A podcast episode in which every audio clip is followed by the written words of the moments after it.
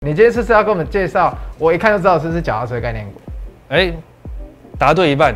钢弹这个机器人嗯，是用一个月球的金属冶炼而成的， 又这么窄它吗？本身是一种钢弹合金。其实现在钢铁的重点不是在原物料的上涨，而去造成钢价的上涨，哦，是因为整个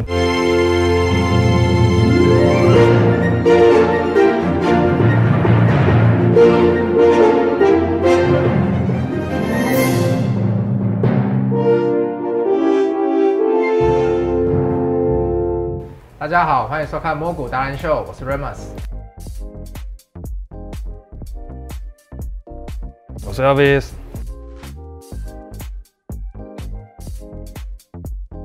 今天要讲的主题呢，嗯我刚刚已经有偷看你的投影片了，哦，所以我蛮兴奋，我蛮开心的。我们真的有跟上时事哎。嗯，当然啦，来，我们直接把这个图秀出来，我们看一下啊、铁人三项，对不对？哎奥运铁人三项，对啊，最近刚才办奥运嘛。对，可是你知道铁人三项是哪三项吗？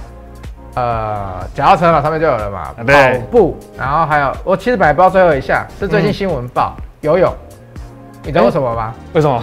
因为他们说整个东京湾嗯太臭了，就是太吉臭对，哥吉拉去打了那个日本之后，有没有？就是东京湾他们那个整个污水测试没有做好，所以他们那个选手是游在那个粪水上面。那新闻写的啦，哦哦好对，哦但是真的会假的 对，我也觉得蛮厉害的，就是说铁人三项真的是蛮铁人的。哦所以我们回到刚刚这张图，你今天是不是要跟我们介绍？我一看就知道这是脚踏车概念股，哎，答对一半。一我半今天要讲的是奥运概念股。这些外国人有没有骑脚车经过，发现说哇，这个钢弹这么大只，直接叫、嗯我的老天鹅啊！这个钢弹大家应该都很熟嘛。对可是为什么我们今天要特别讲到钢弹？对，你知道钢弹是怎么来的吗？动画画家外太空啊来 的，拜托，人家钢弹这个机器人嗯，是用一个月球的金属冶炼而成的，又这么窄吗它？本身是一种钢弹合金 对，去做成这个机器人，是然后他们就把这个机器人叫做钢弹，所以我们今天是要讲钢弹概念股。 没错。好，我就看你等下怎么掰。 我们来看一下下一张图哦。其实一讲钢弹，我就已经想到你怎么样都脱离不了这个钢铁产业。对，没但是错。钢铁产业，我们之前其实已经讲蛮多了。嗯那你今天又要帮大家介绍钢铁产业里面的哪一块？哎，就是下面那个绿色那个有没有？嗯，你知道不锈钢它就是一种合金，合金。它就是把镍还有铬，嗯哇还有对不对？就是这些金属再掺进那个钢里面，嗯，好像回到以前化学元素表。对对对对，对对，就变成了一种比较不会腐蚀的钢。就就不叫会不锈生锈的钢。哎、不是完全不会生锈，是比较不容易生锈，嗯哦它就是不锈钢。对对这对，样就不锈钢。我们之前介绍都是这一张图的上半面比较多啦。对对对所以今天特别要跟大家讲不锈钢。没错。对，那我想到不锈钢，我等下就有蛮多问题可以问你了。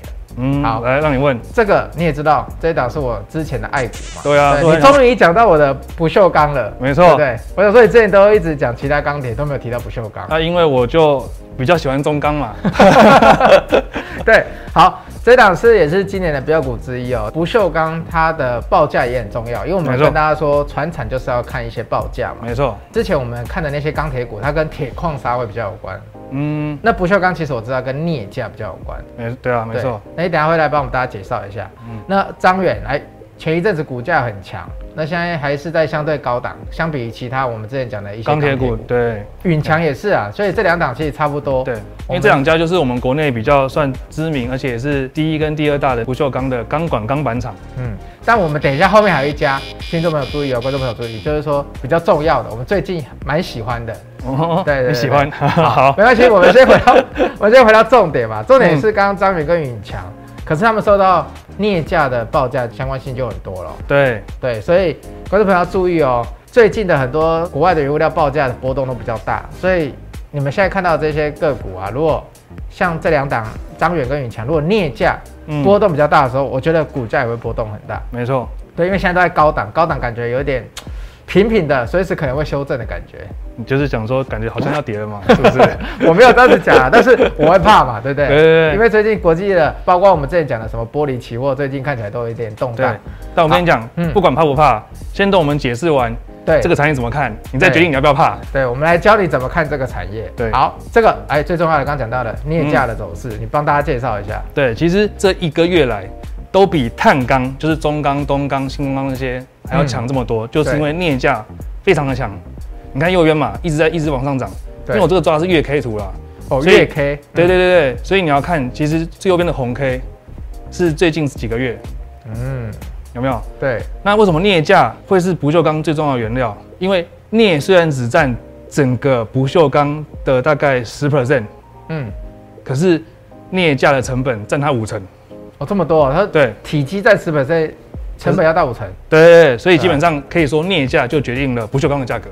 哦，所以基本上只要这个涨，通常我们国内的那一些不锈钢厂通常都是有利的，尤其是嗯环涨是更好，因对为现这几年基建又房地产什么题材之下都很缺嘛，对，对，好，但看月 K 走到高档哦，嗯， 如果它这个时候回档了，我就问你一句，你怕不怕？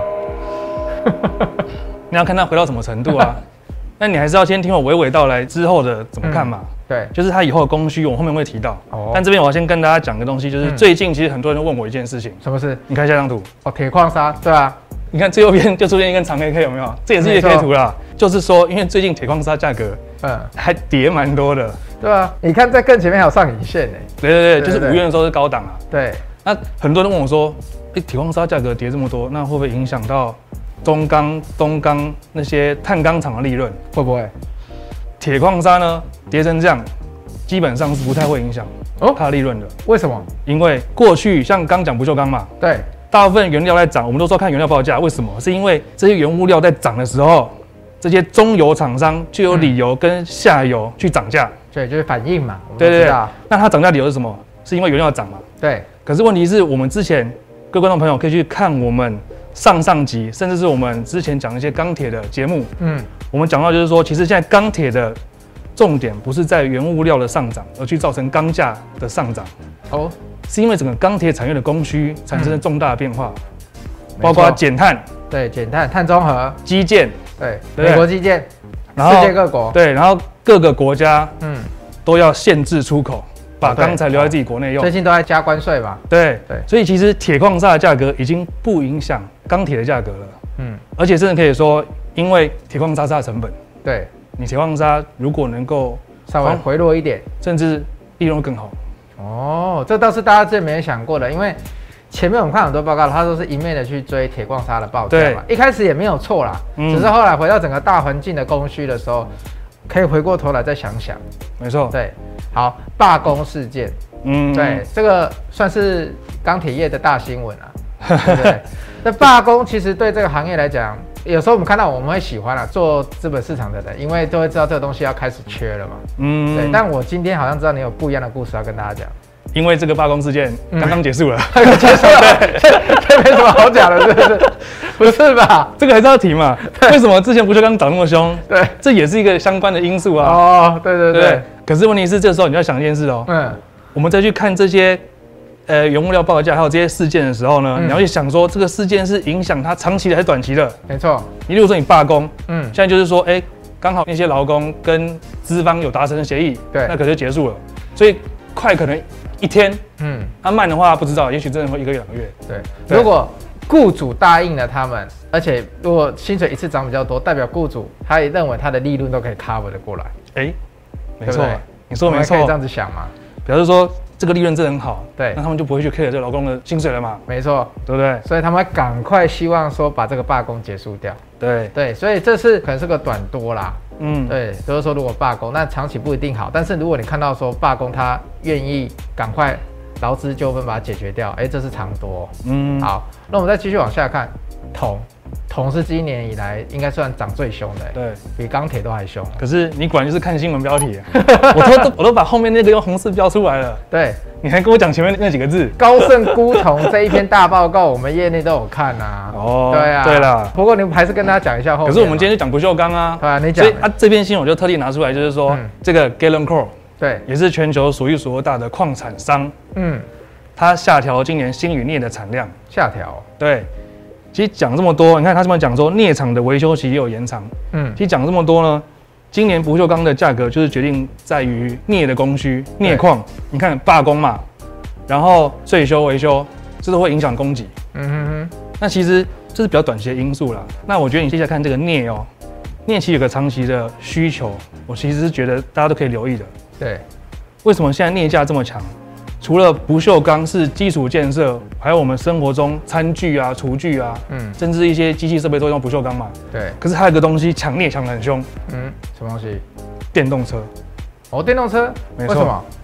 电动车的那个三元电池哦，哦，我知道了，要镍铬锰，对，对不对？而且随着三电池的发展，用的那个镍量越来越多，嗯，包括之前特斯拉也有跟矿产商去签那个长约啊，对对对，说你要保证供应我我要的镍的量啊。对，所以你看现在多了所谓的电动车去跟这个不锈钢抢镍，嗯嗯嗯，那这是个比较长的趋势，大家可以关注。对，所以这个短期来看，可能不锈钢它的成本要降那么快也难啊，嗯因为多了一个新的需求出来跟它抢嘛。对，对，好，一六零五的华兴，我们都知道它是一个很大集团交加的嘛，对对不对？华兴集团，没错，对，那为什么我会注意到它呢？其实是本业就像你刚刚讲的，它可能跟张远啊，还是跟那个永强嗯永强一样，都是随着镍价，它去反映给下游的时候都有不错的利润。没错。那我们要知道，它其实它在业外有一个常态性的，它有控股同集团的另外两家公司嘛。哎，我知道，哎、哪两家？也是你很爱的， 华邦电对，八十八万张，八十八，大够概多吧？二十几趴哦。对，哎对，还有华新科，嗯。哎，也是八万八千张吧？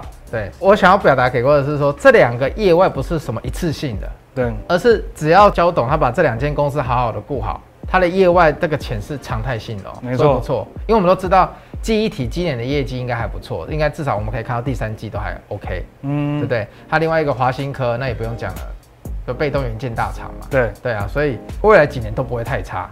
所以很多人会说它业外是不是一次性的？嗯哎、我不一定这么认为。没错，对，那所以我觉得在这个时候，可能季报也快开了，嗯那我记得他八月六号就会开法说，到时候大家可以看一下他第二季的财报。对对对，因为我们现在节目刚好就是也是月初录的啦，对啊，月初法说会还没开，可是我们刚录完，搞法说会就讲了。对，最近我看法人也开始有在琢磨它了，嗯嗯，对，那外资也有在买，所以大家可以看一下。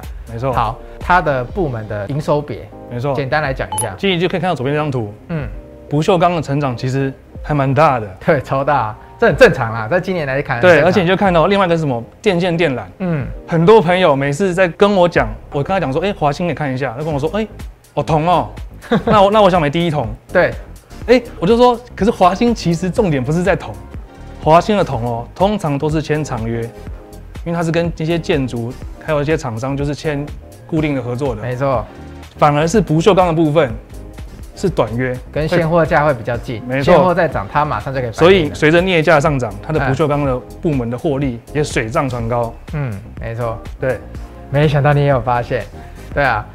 那另外一块就是它的商贸的部分嘛，商贸部分嗯这个东西就比较多、比较杂，但是长期来讲，大家只要记住一个重点，就是它的转投资，我觉得算是一个常态性算稳定的啦。以它对这么大的公司来你要讲，整年来看啊，对，你要整年来看，你不要看它单季、单季、单季，嗯对，啊。那它去转投资的同集团的这些公司都交叉持股，那对长期之下每年就是给它的获利都会不错，这样。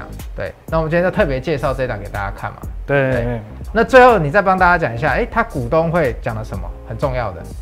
重点其实就是说，它下半年它的印尼的镍生铁的厂我当产初能会 开出看到这个名词就很特别，镍身体。镍生铁，对，它这个镍生铁这个厂商出来之后，它就是多了这个原料的生产，它可以自用，降低自己的成本，对，或是卖给别人，哦，趁着镍价在高档卖给别人，所以要自己减低成本赚也可以，没要错对外卖也很棒，自用两相宜。只有两箱 米非常好，而且它这个产能不小哦。对，对，大家可以自己看一下下面的那个。那他也特别出来强调说，这一次印尼的疫情并没有影响到它这个产线的开出哦，嗯我觉得这很厉害。没错，对，也蛮乐观的啦。你对看，啊他讲说下半年优于上半年，真的啊明。明年还会更好。对，所以怎么观察？我跟那个观众朋友说，反正他八月就会开那个法说了，你就看他法说会出来的数字，第二季是不错。那如果第二季不错，照公司讲的，下半年要优于上半年，那真的可以注意了，因为我看嗯三大法人已经开始琢磨了。对，对那今天时间有限，我们就先介绍到这里。今天的节目就先到这边，感谢 Elvis 帮我们这么清晰的介绍了整个不锈钢的产业。那喜欢我们的观众朋友呢，麻烦帮我们订阅、按赞、分享、开启小铃铛。嗯那另外呢，就是我们的 IG 还有 FB 都已经成立了，那连姐都会在节目下面的介绍，那也请大家帮我们订阅追踪起来。非常感谢大家的收看，我是 Remus，我是 Elvis，拜拜，我们下周见。拜拜。